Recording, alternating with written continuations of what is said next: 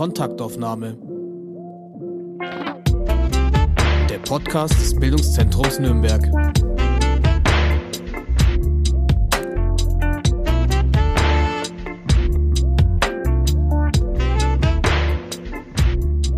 Wir sind heute schon bei der zehnten Folge von Kontaktaufnahme und ich darf heute mit Chris Hermann sprechen. Hallo Chris, schön dich Hallo, zu sehen. Hallo, grüß dich schön, Katharina. Hallo. Du bist Kommunikationsdesigner und hast vor fünf Jahren gemeinsam mit zwei KollegInnen das Urban Lab gegründet. Du konzipierst Projekte für die Stadt und ihre Bewohnerinnen, vernetzt, berätst und schaffst Räume. Ein erster Anknüpfungspunkt zum Bildungszentrum entstand bei den Texttagen auf dem Gewerbemuseumsplatz, ähm, wo ihr als Urban Lab den Gewerbemuseumsplatz zum Ort des Verweilens für uns umgestaltet habt. Mit euren Stadtmöbeln aus Holz. Chris, warum Stadtmöbel und worum geht es bei eurer Arbeit im Urban Lab? Ja, genau. Also du hast vorhin gesagt, äh, für die Stadt, also da muss man ein bisschen differenzieren. Ne? Also ich meine, die Stadt, äh, das ist so ein definierter Begriff. Also da gibt es einerseits die politische Ebene, äh, aber dann gibt's halt eben auch die Bürgerschaft und wir sind jetzt eher hauptsächlich dafür unterwegs, äh, ja mit der Bürgerschaft und mit den Vereinen zu arbeiten, ähm, aber auch dann und wann eben mit der Verwaltung. Und äh, das Projekt, von dem du gerade gesprochen hast, die Texttage, glaube ich, vom, vom Bildungszentrum, da ging es ums Thema Lesen. Und die haben sich überlegt, ja, wie kann man das eigentlich in Räumen ja, räumliche tragen, ne? also so, dass man gute Kontaktflächen hat. Und eine Kollegin von mir, die Julia, die hat es dann äh, in die Hand genommen, hat dann, ja, weil, weil sie auch so ausgebildete Raumgestalterin ist, äh, Raumdesignerin, äh, hat es dann in die Hand genommen und hat dann äh, geschaut, ähm, ja, wie, welche Strukturen es da braucht, was ins Budget passt und äh, dann wurde da lang dran rumgetüftelt und dann schließlich gebaut, so dass es halt eine schöne ja, Erschließung des Platzes ist, wo auch jemand Lust hat, dann eben zu verweilen. Ne? Und wie ist jetzt die Verbindung zum Urban Lab? Was ist so euer, eure Grund, euer Grundgedanke? Ja, also ähm, unsere Kerntätigkeit ist eigentlich so das Ermächtigen äh, zur Gestaltung eben der Lebensumfelder, vor allem halt eben der Stadt.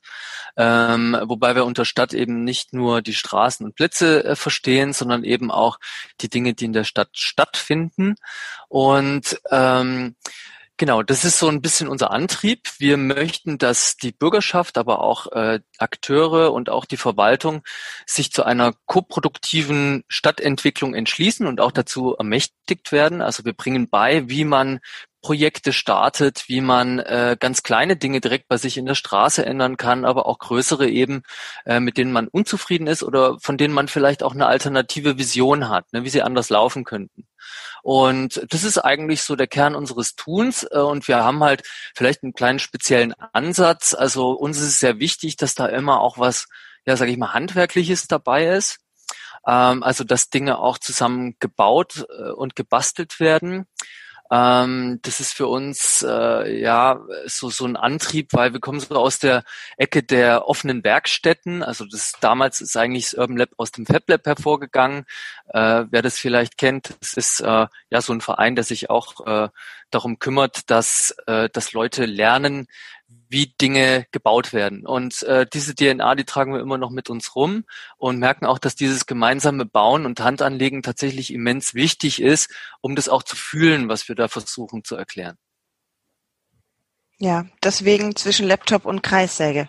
Ja, genau, auf jeden Fall. Also das äh, spielt immer eine Rolle. Also das äh, ist auch ein schönes Arbeiten für uns. Also einerseits dieses planerische und konzeptionelle, aber andererseits eben auch ja, Dinge dann einfach anzupacken und, äh, und zusammen mit Leuten aus der Stadt eben zu erledigen und, und zu sägen und zu schrauben und zu bohren und zu schleifen und alles, was dazugehört.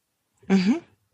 Lass uns einmal über ähm, eins eurer aktuellen Projekte, das Quartier U1, sprechen. Das ähm, läuft seit ungefähr einem Jahr an.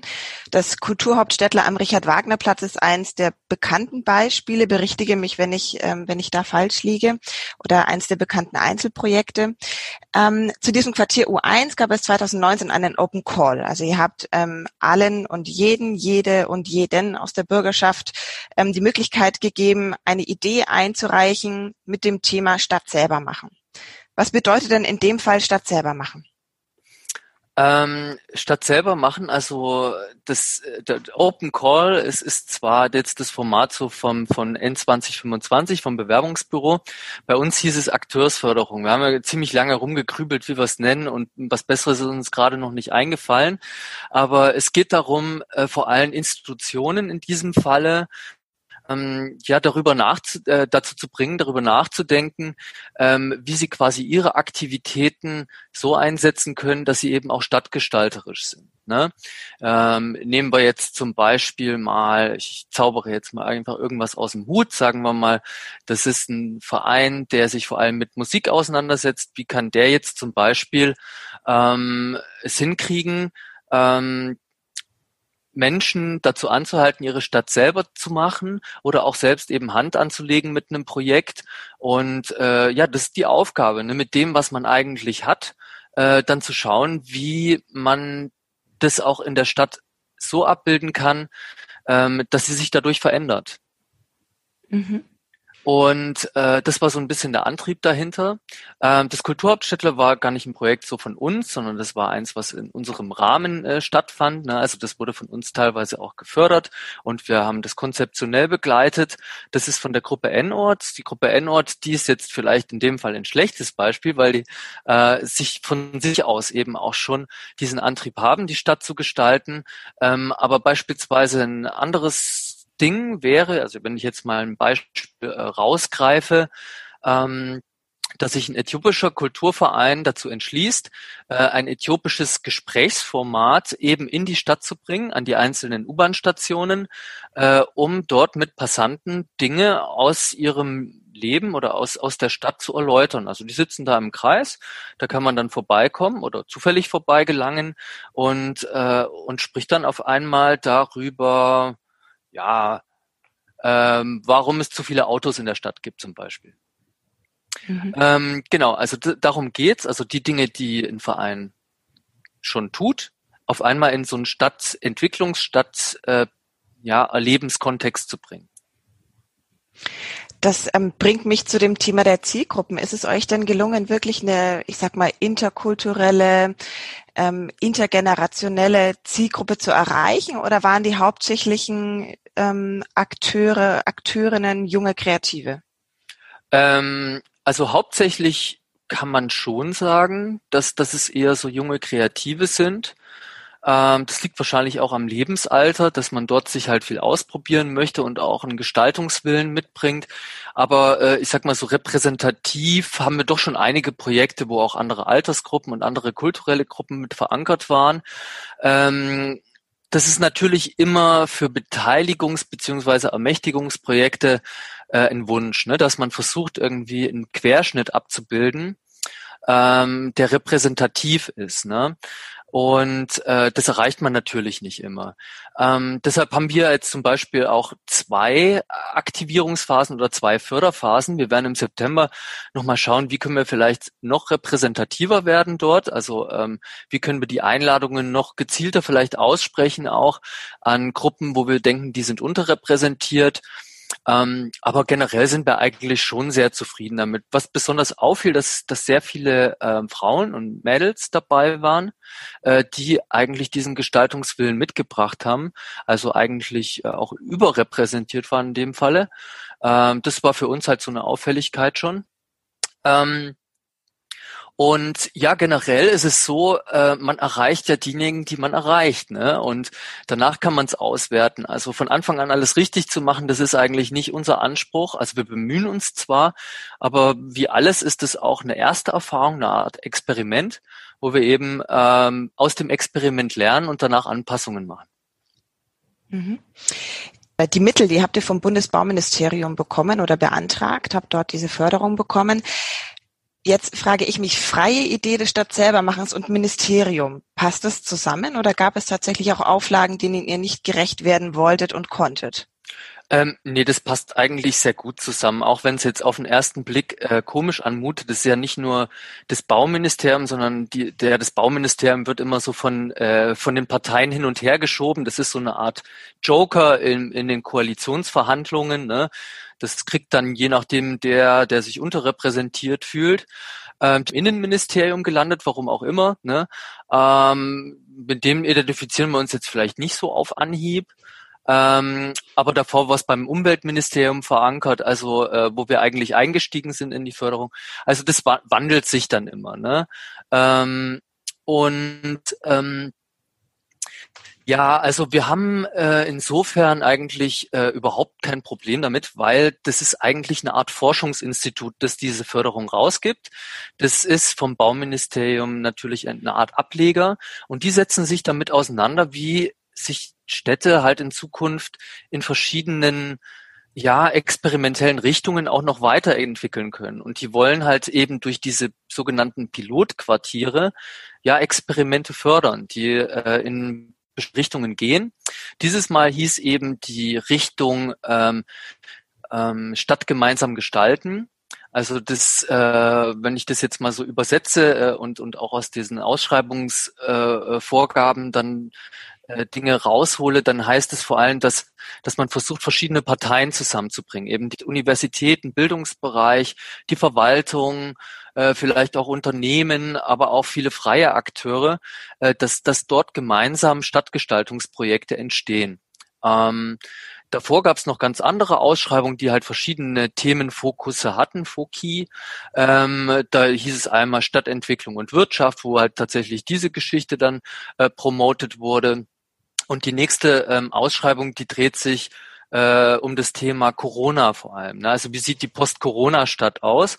Und da merkt man natürlich schon, das sind so Themen, die ähm, die so ein Ministerium oft nicht selbst erfinden kann. Und das ist auch was, was man natürlich auch gelernt hat, dass auch Verwaltungen viele Dinge nicht selbst ähm, erfüllen können und auf äh, Ideen aus der Bürgerschaft, aus der organisierten Bürgerschaft und auch aus anderen Bereichen halt angewiesen ist. Und ähm, genau das zu kanalisieren und, und zu promoten, das ist quasi jetzt so unsere Aufgabe. Und ja, wir sind eigentlich sehr zufrieden mit dieser Herausforderung. Und mit diesem Pool, der da auch entstanden ist, nehme ich tatsächlich an, dieser Pool an Ideen und an Möglichkeiten, ähm, in alle Richtungen zu denken. Denn die Landschaft der Projekte, die ihr fördern konntet, der Aktiven, der Akteurinnen, die ist ja sehr, sehr bunt. Ja, tatsächlich. Also das, äh, wir waren sehr überrascht, äh, einerseits auch von den Ideen ähm, und äh, auch von den Umsetzungen, äh, wie viel äh, sich da auch bei den ja Teilnehmerinnen äh, bei den bei den Akteuren, die teilgenommen haben, gewandelt hat oder so, ne, dass dass sie halt auch in in diese in diese Sache mal reingeschnuppert haben in das Thema Stadtentwicklung und Stadtgestaltung und Lebensumfeldgestaltung, um dort auch eine aktivere Rolle einzunehmen. Ähm, und ja, ich habe es vorhin schon erwähnt, also es gab halt eben Akteure, die aus aus dem äh, äh kulturellen Bereich irgendwie äthiopischer Kulturverein kamen. Dann haben wir Leute, die sich eher mit dem Thema Fahrrad auseinandersetzen. Ne? Und äh, dann haben wir Leute, die eben aus dem Musik, äh, aus dem Festivalbereich kommen. Äh, wir haben Leute, die Werkstätten betreiben oder aber auch die aus der ähm, künstlerisch-kulturellen Szene kommen. Und äh, man merkt irgendwie, ja, da kann man einen Kontext herstellen, ne? also wenn man möchte. Äh, also allein schon im Kopf, aber auch die Kontexte, die die Akteure und Akteurinnen hergestellt haben, die waren total cool. Also das äh, hat uns sehr gefreut, dass obwohl Corona halt eben war, so viele Dinge doch auf die Straße gelangen konnten. Und da geht's halt immer darum, Anwohnerinnen, äh, Nachbarschaften mit einzubinden. Und das war natürlich ein große, großes Krux des Corona, was dann damit reinkam, weil also Stadtentwicklungs- und Stadtgestaltungsthemen da absolut keine Priorität haben. Äh, wenn jeder zu Hause hocken muss in Quarantäne oder, oder in, im Lockdown und ähm, ja, eigentlich erstmal auf sich selber auch schaut, ähm, aber auch diese Zeit hat uns gezeigt irgendwie, dass es doch auch Potenziale gibt, die diese Akteurinnen äh, und Akteure wieder auffüllen können. Und was sie auch sehr gut gemacht haben nach den Lockerungen. Mhm. Und ihr habt euch da ähm, in diesem Projekt auf eine ganz interessante Art der räumlichen Definition eingelassen. Mhm. Ihr seid nicht nach einem klassischen Stadtteilprinzip gegangen.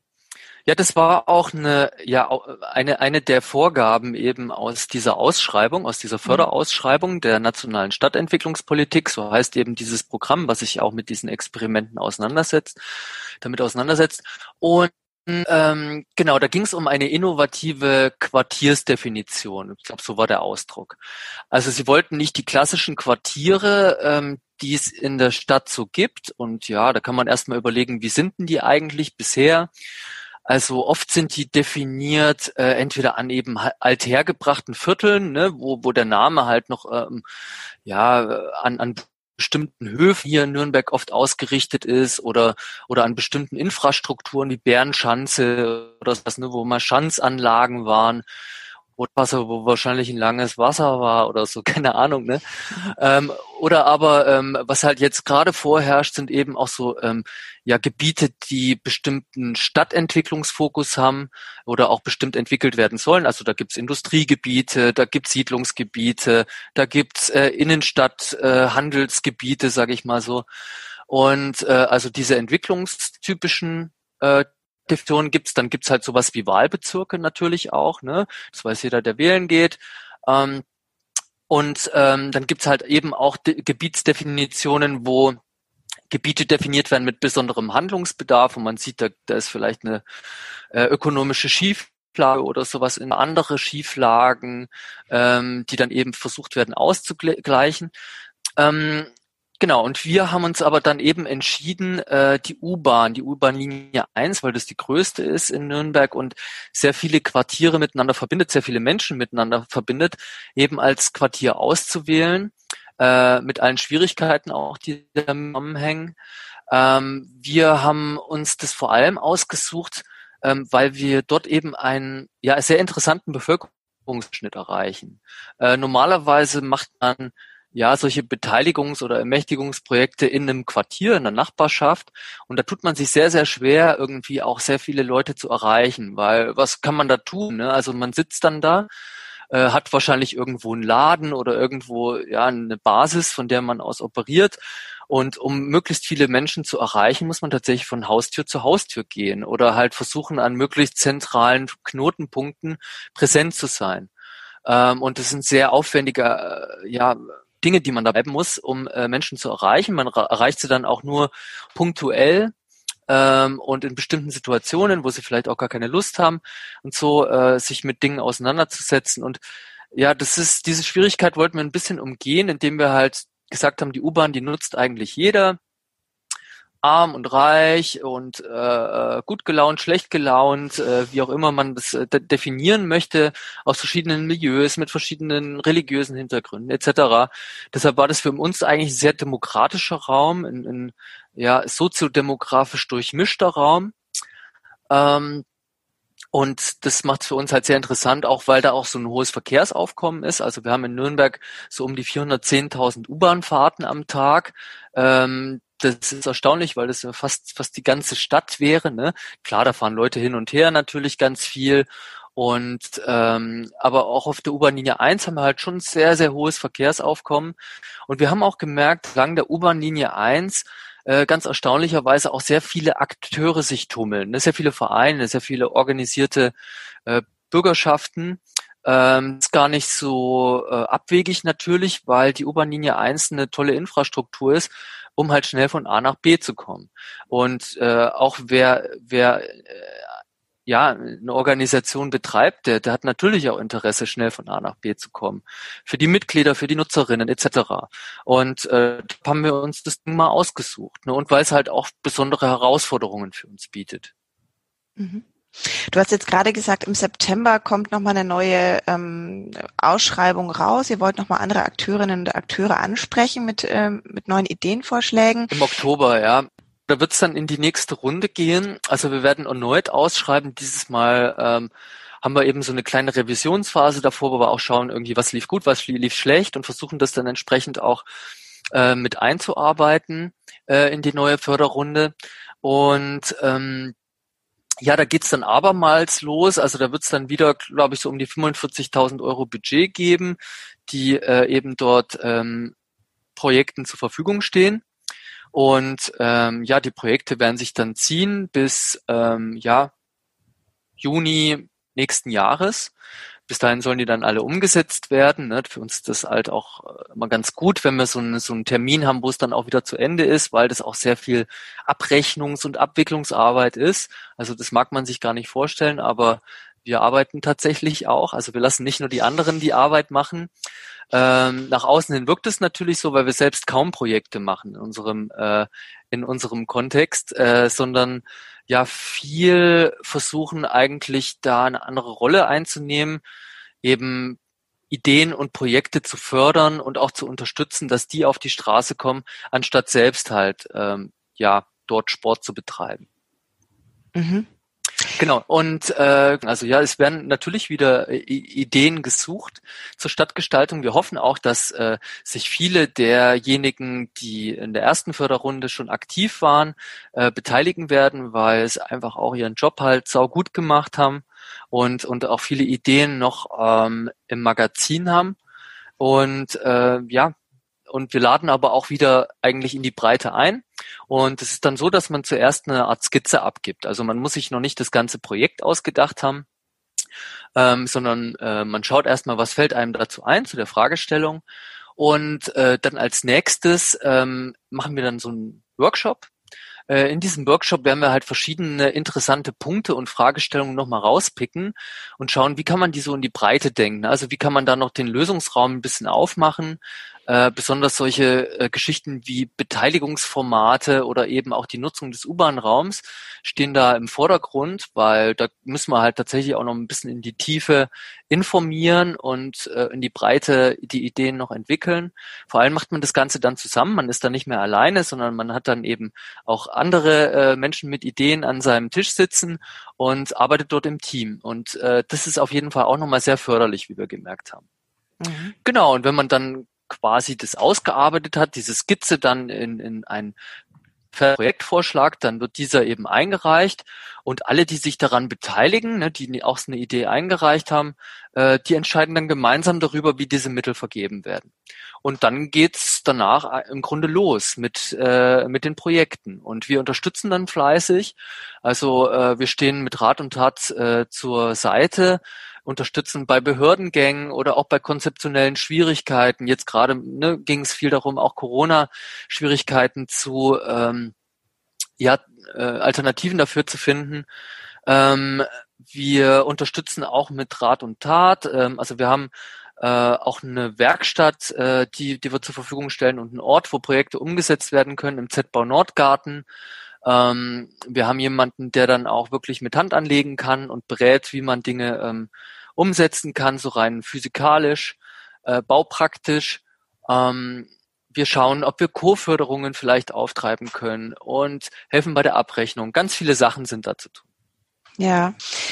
Das Thema alternative Stadtgestaltung ist auch Fokus einer Ausstellung des Neuen Museums Nürnberg, die den Titel trägt Stadtmacherei. Wurde im Juni eröffnet, ist noch über die Sommermonate zu sehen und trägt den Untertitel Kreative Arbeit für das Nürnberg von morgen. Dabei wird die kreativwirtschaftliche Szene Nürnbergs mit Videos, Bildern und Texten vorgestellt. Die Ausstellung versteht sich also quasi als begehbare Installation und wachsendes Archiv. Und ihr als Urban Lab seid Teil dieses Netzwerks und damit auch Teil der Ausstellung. Ihr beleuchtet in der Ausstellung das Projekt Amt für Ideen. Also beim Amt für Ideen normalerweise, ähm, da geht es darum, irgendwie Ideen zu unterstützen, die eben aus der Bürgerschaft kommen. Das heißt, das Amt für Ideen ist sowas wie das Beste aus Behörde und äh, Kreativität und freier Szene.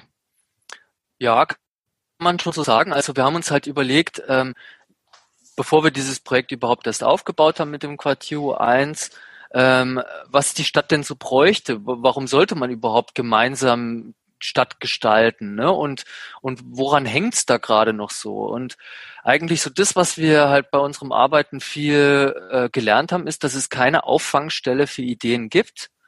Ähm, und wir wollten die eben schaffen. So eine sehr niederschwellige, amtsartige Stube, äh, wo man hinkommen kann und einfach mal seine Idee rausposaunen. Und wir helfen dann dabei, eben aus dieser Idee äh, dann ja, was zu machen, was man tatsächlich auch umsetzen kann. Ne? Also wo es dann eben nicht bei der Idee bleibt, sondern wir zeigen alle Wege auf, äh, die wir kennen, äh, wie diese Idee dann das Licht der Welt auch erblicken kann. Und ja, wir haben da schon ziemlich stramm dran gearbeitet an dieser Geschichte. Also wir haben sehr viel versucht, Wissen zu formulieren in Arbeitsblätter, in Materialien, äh, mit denen man weiterarbeiten kann. Wir haben auch relativ gute Netzwerke, wo wir auch Wissensträger weiter vermitteln können. Wir können sehr gut auf Behördengänge vorbereiten, wenn man vorhat, im öffentlichen Raum etwas zu unternehmen. Äh, wir kennen uns einigermaßen gut mit, mit Förderungen aus und können dort eben auch beraten, äh, wie das dann weitergehen kann. Ähm, ja, und bisher wird es ziemlich gut angenommen. Wir machen das Ganze noch nicht physikalisch, sondern immer noch im Corona-Modus äh, per Videochat, wie wir jetzt auch gerade unterwegs sind. Ähm, das ist aber, äh, tut der Sache keinen Abbruch. Ähm, das funktioniert äh, immer noch sehr gut. Wir haben viele interessante Ideen, die auch ähm, jetzt schon teilweise zur Umsetzung gelangt sind und äh, freuen uns da auch weitere. Und ähm, ja, dieses Amt für Ideen, das möchten wir auch nach Projektende weitertragen, weil wir es einfach so eine sehr sinnvolle Einrichtung finden. Wir denken, das sollte eigentlich jede Stadt haben. Und äh, wir werden auch ja in unserem letzten halben Projektjahr so eine Art Leitfaden versuchen zu schreiben, wie man so ein Amt für Ideen äh, in seiner Stadt aufbauen kann. Und ähm, ja, wir hoffen, das gelingt uns und dass wir das auch ein bisschen weitertragen können, halt hier in, in unseren Umkreis äh, der anderen Städte eben in der Region oder vielleicht noch ein Stückchen weiter. Mhm. Ihr beschäftigt euch außerdem äh, mit dem Thema Brachenaufwertung. Der Nordgarten am Z-Bau ist quasi ein Paradebeispiel erster Güte dafür. Hier spielt nicht nur der solidarische Raum, sondern auch die ökologische Dimension eine Hauptrolle. Es klingt sehr nach der Umsetzung der Idee der Gemeinwohlökonomie. Stichwort Stadt von morgen, dieses Projekt Nordgarten. Ist das auch in einer größeren Dimension zu denken? Ähm, ja, also ich glaube so von den Begrifflichkeiten her, ähm, also es ist vielleicht eher eine, eine Umwertung oder Umnutzung von ähm, von Arealen, die äh, ja vielleicht keine Nutzung bisher, zumindest keine Menschennutzung erfahren haben. Also beim Nordgarten war das so, da waren kleinteilige, wenn nicht auch nicht vorhandene Nutzungen vorher da. Und äh, der Z-Bau hatte eben den Wunsch oder auch das KUF, äh, das war so ein Kooperationsprojekt von den beiden, ähm, dieses Areal halt im Grunde ja soziokulturell zu nutzen. Und äh, unsere Aufgabe war hierbei eben das Ganze zu begleiten, ähm, dort eben äh, eine Gemeinschaft zu entwickeln, die sich überhaupt dieses Areals äh, annimmt oder ja, nicht zu entwickeln, sondern die Entwicklung anzuregen aber auch eben die ganze ja grundlegende Infrastruktur dort aufzubauen und überhaupt so einen grundlegenden Plan, wie sowas äh, Form annehmen kann. Ähm, genau, also das, das war so unsere Aufgabe dabei. Ähm, mittlerweile denke ich ein bisschen anders auch über das Thema Brachen und so. Ähm, und das kommt gerade eben aus, aus der Tatsache, dass in Nürnberg gerade fast jede Brache platt gemacht wird, obwohl die ja schon eigentlich platt ist, würde man fast denken, um dann eben Wohnhäuser draufzubauen. Das ist gerade ein massiver Trend in Nürnberg, der aus vielerlei Faktoren wahrscheinlich herrührt, ne? Niedrig Niedrigzinspolitik, die gerade eben äh, Bauprojekte sehr äh, indirekt fördert. Ähm, ja, aber auch irgendwie, dass Nürnberg eine gewisse Dynamik gerade im Immobilienmarkt erfährt, also als Investitionsgut entdeckt wird. Ähm, und da muss man tatsächlich ein kleines bisschen vorsichtig sein. Ähm, ich habe auch mittlerweile so ein bisschen entdeckt, äh, dass Brachen tatsächlich nicht immer nur Brachen sind, sondern das sind eigentlich auch ganz wertvolle Biotope, äh, die immer ja immer mehr selten werden, auch bei uns in der Stadt. Es gibt nur noch ganz wenige Brachen und ich finde aber Brachen haben eine ganz, äh, ja, ein ganz, ganz eigentümliches Leben und so, was dort stattfindet. Da parken dann auf einmal Leute, die dort übernachten müssen mit ihren Wohnmobilen oder die vielleicht überhaupt kein Zuhause haben, äh, die in ihren Autos dort schlafen, die verscheucht werden. Dort spielen Kinder, dort spielen Jugendliche, die auch mal irgendwie ihre eigenen Welten entdecken wollen, äh, ohne äh, überwacht zu werden. Ähm, und auch ein bisschen ein Abenteuer vielleicht zu erleben auf so Brachen. Da findet sich allerhand Zeug, ne, was Leute weggeschmissen haben, was vernachlässigt wurde. Aber es ist eigentlich ein toller Spielplatz. Ähm, ganz besonders habe ich das eben beobachtet in äh, in Eberhardshof, dort neben der Quelle, waren diese Parkplätze ähm, äh, von der Quelle, äh, von der ehemaligen Quelle. Und ja, das war irgendwie teilweise schon so ein informeller Treffpunkt für manche Familien, die dort gespielt haben, die dort gegrillt haben oder dort abgehangen haben. Ähm, ohne dass jemand gestört hat halt dabei oder reglementiert hat. Ne? Und das ist jetzt ganz anders. Wir haben dort eben riesengroße Häuserkomplexe, die anstelle dieser Parkplätze getreten sind und auch ein Park. Und auf dem Park gelten natürlich dann auf einmal auch die Grünflächenverordnungen der Stadt Nürnberg. Und äh, deshalb ist es so ein Thema, was äh, ja, was ich jetzt mittlerweile ein bisschen unter anderen Augen betrachte. Und diese Brachen sind auch immer super Ausweichflächen für temporäre Projekte. Das gibt's nicht mehr ne? oder das gibt's immer weniger.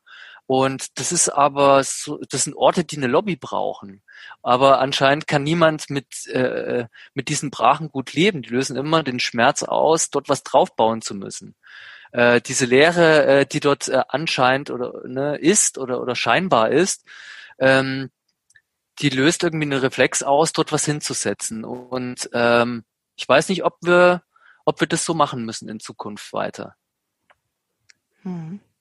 Das heißt, ähm, es geht da weniger um eine Brachenaufwertung, sondern einfach nur um eine Brachennutzung. Könnte das ein zukunftsfähiges Modell für eine für die Stadt Nürnberg sein?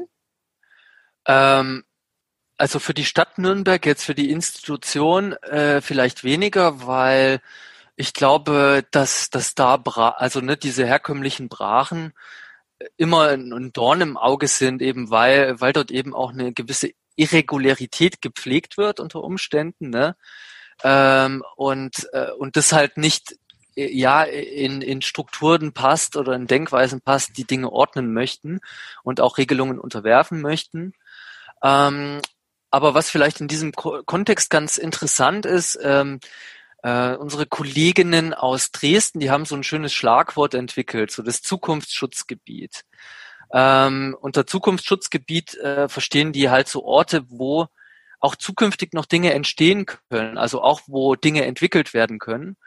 Und ja, wenn überall nur Wohnhäuser stehen, dann wird es keine dieser Flächen mehr geben, äh, die temporär genutzt werden können, um Experimente durchzuführen, um Sachen auszuprobieren oder einfach nur um, um, um da zu sein, ne, um Flächen zu sein, die man informell nutzen kann.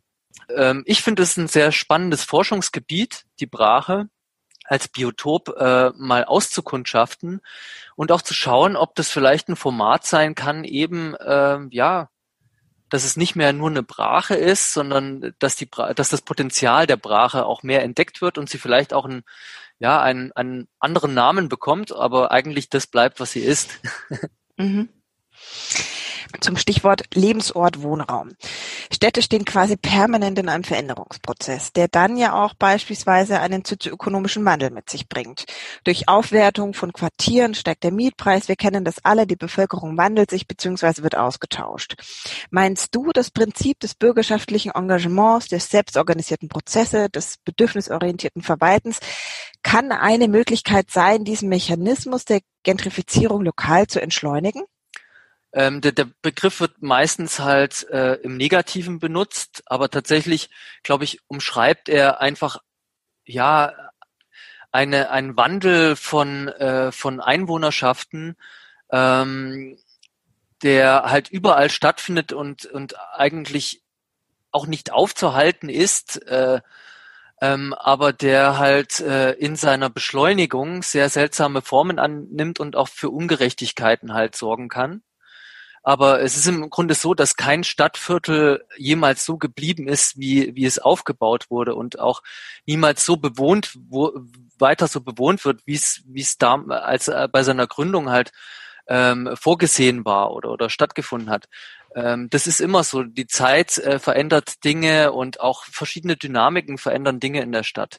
Wofür, wofür wir jetzt Angst haben natürlich, ne, ähm, oder was die Problemstellung ist, dass vor allem halt ja einerseits Orte abhanden kommen, wo informelle Nutzungen auch stattfinden können, aber auch wo ähm, ja wo Mieten einfach steigen, ne? wo wo Orte äh, nicht mehr genutzt werden können, nicht mehr bewohnt werden können von einer Einwohnerschaft, die sich nicht mehr leisten kann.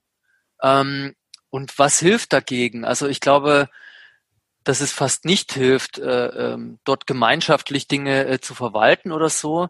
Ich glaube, dass es nur hilft, äh, das zu entschleunigen, indem man ja die Möglichkeit von Rendite äh, kürzt, also quasi das, was man durch Aufwertung erwirtschaften kann, ähm, ja, versucht den den Markt kaputt zu machen, sage ich jetzt einfach mal. Ne? Also sowas wie ein Mietenstopp oder sowas, äh, das einfach die Attraktivität für Rendite ähm, nach unten senkt.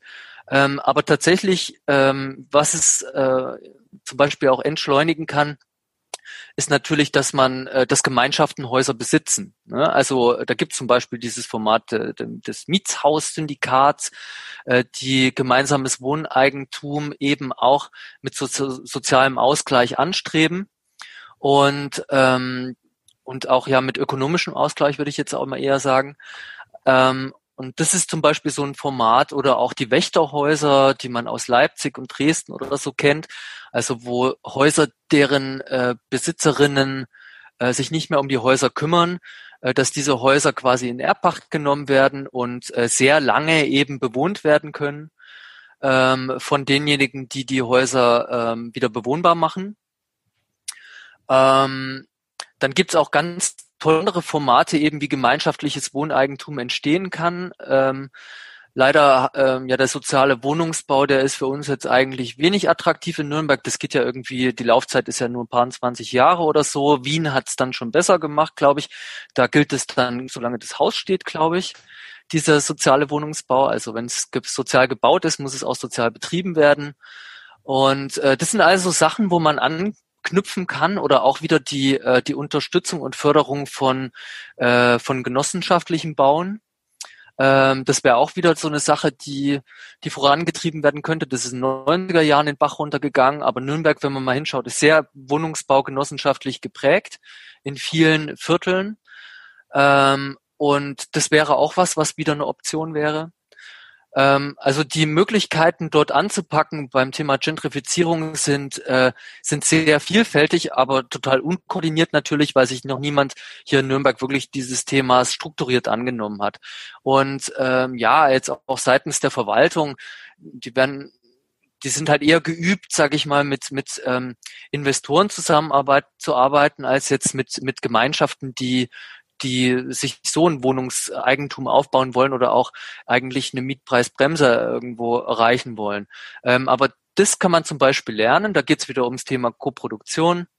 Wie können mehrere Akteure in der Stadt halt gemeinsam sammeln, gemeinsam sammeln, um bestimmte Themen, die einem wichtig sind, voranzutreiben. Mhm. Oder Einhalt zu gebieten in dem Falle. Mhm. Du hast ähm, jetzt schon einige andere Städte genannt. Leipzig ist gefallen, Wien ist gefallen. Gibt es Projekte in anderen Städten, die einer Stadt von morgen schon nahe gekommen sind? Also es gibt verschiedene ja, Themen für die Stadt der Zukunft. Ne? Also beispielsweise das Thema Mobilität. Da sind natürlich die niederländischen und dänischen Städte ziemlich weit vorne. Oder Paris hat jetzt gerade eine äh, ziemlich große Wandlung äh, vor sich oder ist mittendrin, eben auch den Autoverkehr ähm, quasi von den Straßen auch runterzukriegen. Äh, Gut haben wir in Nürnberg wahrscheinlich nicht. Also wir haben ja gerade gesehen, am Freitag wurde die Critical Mass verscheucht und glaube ich nicht aus Corona-Gründen, sondern weil man es uncool findet. Und ähm, ja, das, das sind alles so Themen, die, die hier in Nürnberg ein bisschen hinten anstehen. Ähm, die VAG arbeitet gerade ein bisschen am Thema äh, Mobilität, glaube ich. Also da wird auch ein Mobilitätskonzept entwickelt, wie Fahrrad, U-Bahn und äh, Leihwagen und sowas dann zusammengekoppelt werden können. Das ist ganz gut, ne? aber äh, jeder, der mal versucht, mit dem Fahrrad von Fürth nach Nürnberg zu fahren, der wird feststellen, dass da ziemlich viele Stolpersteine im Weg sind und von denen gibt es halt sehr, sehr viele in Nürnberg. Ähm, das ist auch sehr gefährlich, mit dem Fahrrad teilweise durch die Stadt zu fahren, also vor allem ja, in der Südstadt, wo dann auch noch irgendwie ähm, ja schräg geparkt wird irgendwie und überhaupt sehr viele Autos auf sehr engem Raum sind. Was das Thema ähm, ähm, ja, Bezahlbarkeit angeht, der Mieten, da ist Berlin ja jetzt vorangeprescht, eben mit einem äh, Mietstopp, Mietstopp äh, schauen, wie sich das entwickelt. Das muss natürlich auch noch weiterentwickelt werden. Da gibt es auch tolle Initiativen, die auch versuchen, irgendwie gemeinschaftlichen Wohnraum zu entwickeln in Berlin, beziehungsweise auch ja so eine Art Immobilienradar zu entwickeln, dass nicht nur die Immobilienwirtschaft weiß, äh, äh wo quasi Potenziale liegen, sondern eben auch diejenigen, die sich äh, für niedrige Mieten einsetzen und für eine andere Nutzung, eine andere Eigentümerschaft ähm, dass die quasi auch ein bisschen dieses Scouting der Immobilienwirtschaft äh, ähm, ja äh, auch mit vorantreiben, aber nicht eben um, um was Schlechtes zu tun oder um einfach nur eine wirtschaftliche Wertsteigerung herauszuholen, sondern eben auch eine soziokulturelle, soziale, ökonome, sozialökonomische äh, Wertsteigerung dort äh, zu vollziehen. Mhm. Hm. Chris, wir haben in unserem Podcast eine Rubrik, die nennt sich Gerne lernen. Gerne lernen. Ähm, also ich lerne die ganze Zeit ganz viele Sachen, die ich gerne lernen würde, weil das gehört zu meinem Beruf dazu. Und ähm, ja, so wo ich mit ich mich zuletzt beschäftigt habe, ist so das Thema Architektur und Bauen. Ähm, einfach dahingehend, weil wir ja auch viele Dinge irgendwie äh, im Stadtraum äh, ja vorantreiben wollen, uns aber halt viel Hintergrundwissen fehlt äh, dazu. Ähm, was noch? Auch Zimmerei, also äh, der Z Zimmererberuf finde ich sehr interessant. Schlagzeug auf jeden Fall auch finde ich sehr interessant gerade. So mit den Sachen beschäftige ich mich jetzt im Augenblick. Und äh, was wir auch vorhin eben angesprochen haben, was ich gerne mir erschließen würde, halt ähm, auch vielleicht im Rahmen unseres Quartier 1 Projekts, ist halt eben auch das Thema Gentrifizierung. Also dort würde ich gerne mal sehr viele Expertinnen hören aus verschiedenen Richtungen, also Expertinnen, sondern auch Meinungsträgerinnen, die mal irgendwie zusammenzuführen, um äh, einerseits irgendwie sich das Thema zu erschließen, äh, andererseits eben aber auch die, um die Werkzeuge sich zu erschließen, wie man ähm, ungewünschte Gentrifizierung ähm, äh, auch Einhalt gebieten kann oder ich sag mal so, wie man Alternativen entwickeln kann zu den derzeitigen ja, Aufwertungsmechanismen. Ähm, das haben wir auch in Nürnberg doch einige Projekte, auch wenn es wenige sind, die da Pioniere sind. Und ähm, das wäre sehr toll, irgendwie das mal aufzuarbeiten, auch um ja so ein bisschen den Fokus, wo will man überhaupt hin als Stadt, ähm, ja, mal aufzuarbeiten. Mhm. Ja, genau. Also das sind so die Sachen, die mich da interessieren. Es ist spannend. Wo will man eigentlich hin als Stadt? Da kommt mir sofort in, in den Kopf gesprungen. Die Stadt will natürlich gerade Kulturhauptstadt 2025 werden. Aber auch damit möchte man ja irgendwas erreichen. Ne? Also das ist Klar. ja nur ein Werkzeug und es ist kein Ziel. Und ähm, da muss man tatsächlich diese ja, sehr wichtigen Fragen stellen. Also wer das schon mal ganz gut gemacht hat, die Geheimagentur aus mhm. München, das sind ganz mhm. äh, liebe Leute, die auch in Nürnberg schon viele Sachen angegangen haben.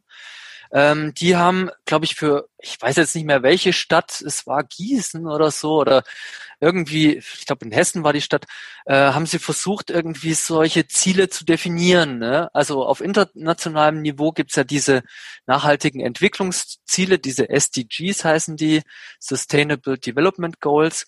Ähm, aber tatsächlich diese Ziele, die möchte man vielleicht auch ein bisschen lokaler ähm, ver, äh, ja, verorten. Wo möchte man überhaupt hin? Was, was findet man wichtig und wertvoll? Wo wollen wir landen eigentlich am Ende? Beziehungsweise man landet ja eigentlich nie bei den Zielen, aber man möchte Methoden entwickeln, die diesen Zielen treu sind. Ähm, und das wäre eine sehr, sehr spannende Geschichte für Nürnberg, ähm, das wurde noch nicht in aller Breite gemacht. Die Geheimagentur hat es auch mal im Rahmen von einem Kunstprojekt hier an der am Schauspielhaus, glaube ich, gemacht. Das war auch sehr interessant, aber wir haben das noch nicht in der Breite äh, unter Einbeziehung der gesamten Bürgerschaft für uns mal festgelegt. Ähm, was finden wir eigentlich gut und wo wollen wir hin? Also uns auch mal in Frage zu stellen, ne? auch die Dinge, die uns vielleicht an uns selber stören.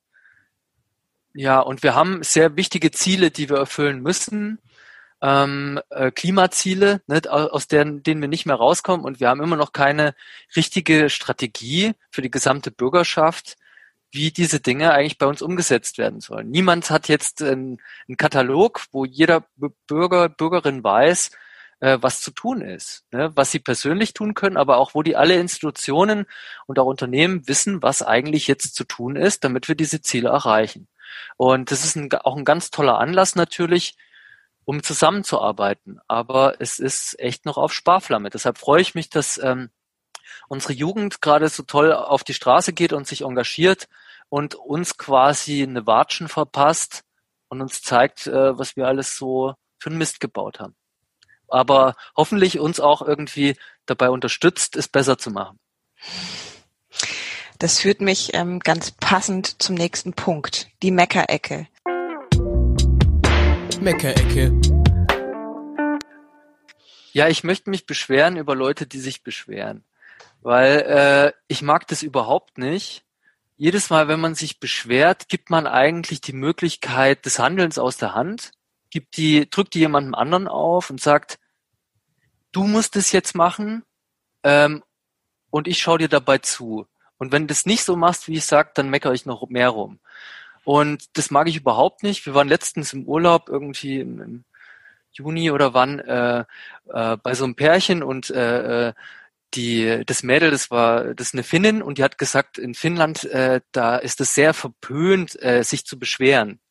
Also wahrscheinlich, weil es da wirklich sehr viel gibt, über das, dass man sich beschweren kann. Ne? Da ist ja ständig dunkel im Winter und saukalt und man kann eigentlich nur saufen und äh, ja, auf jeden Fall äh, gibt es da sogar ein Wort dafür, ja, äh, für dieses Verhalten, dass man sich nicht beschwert.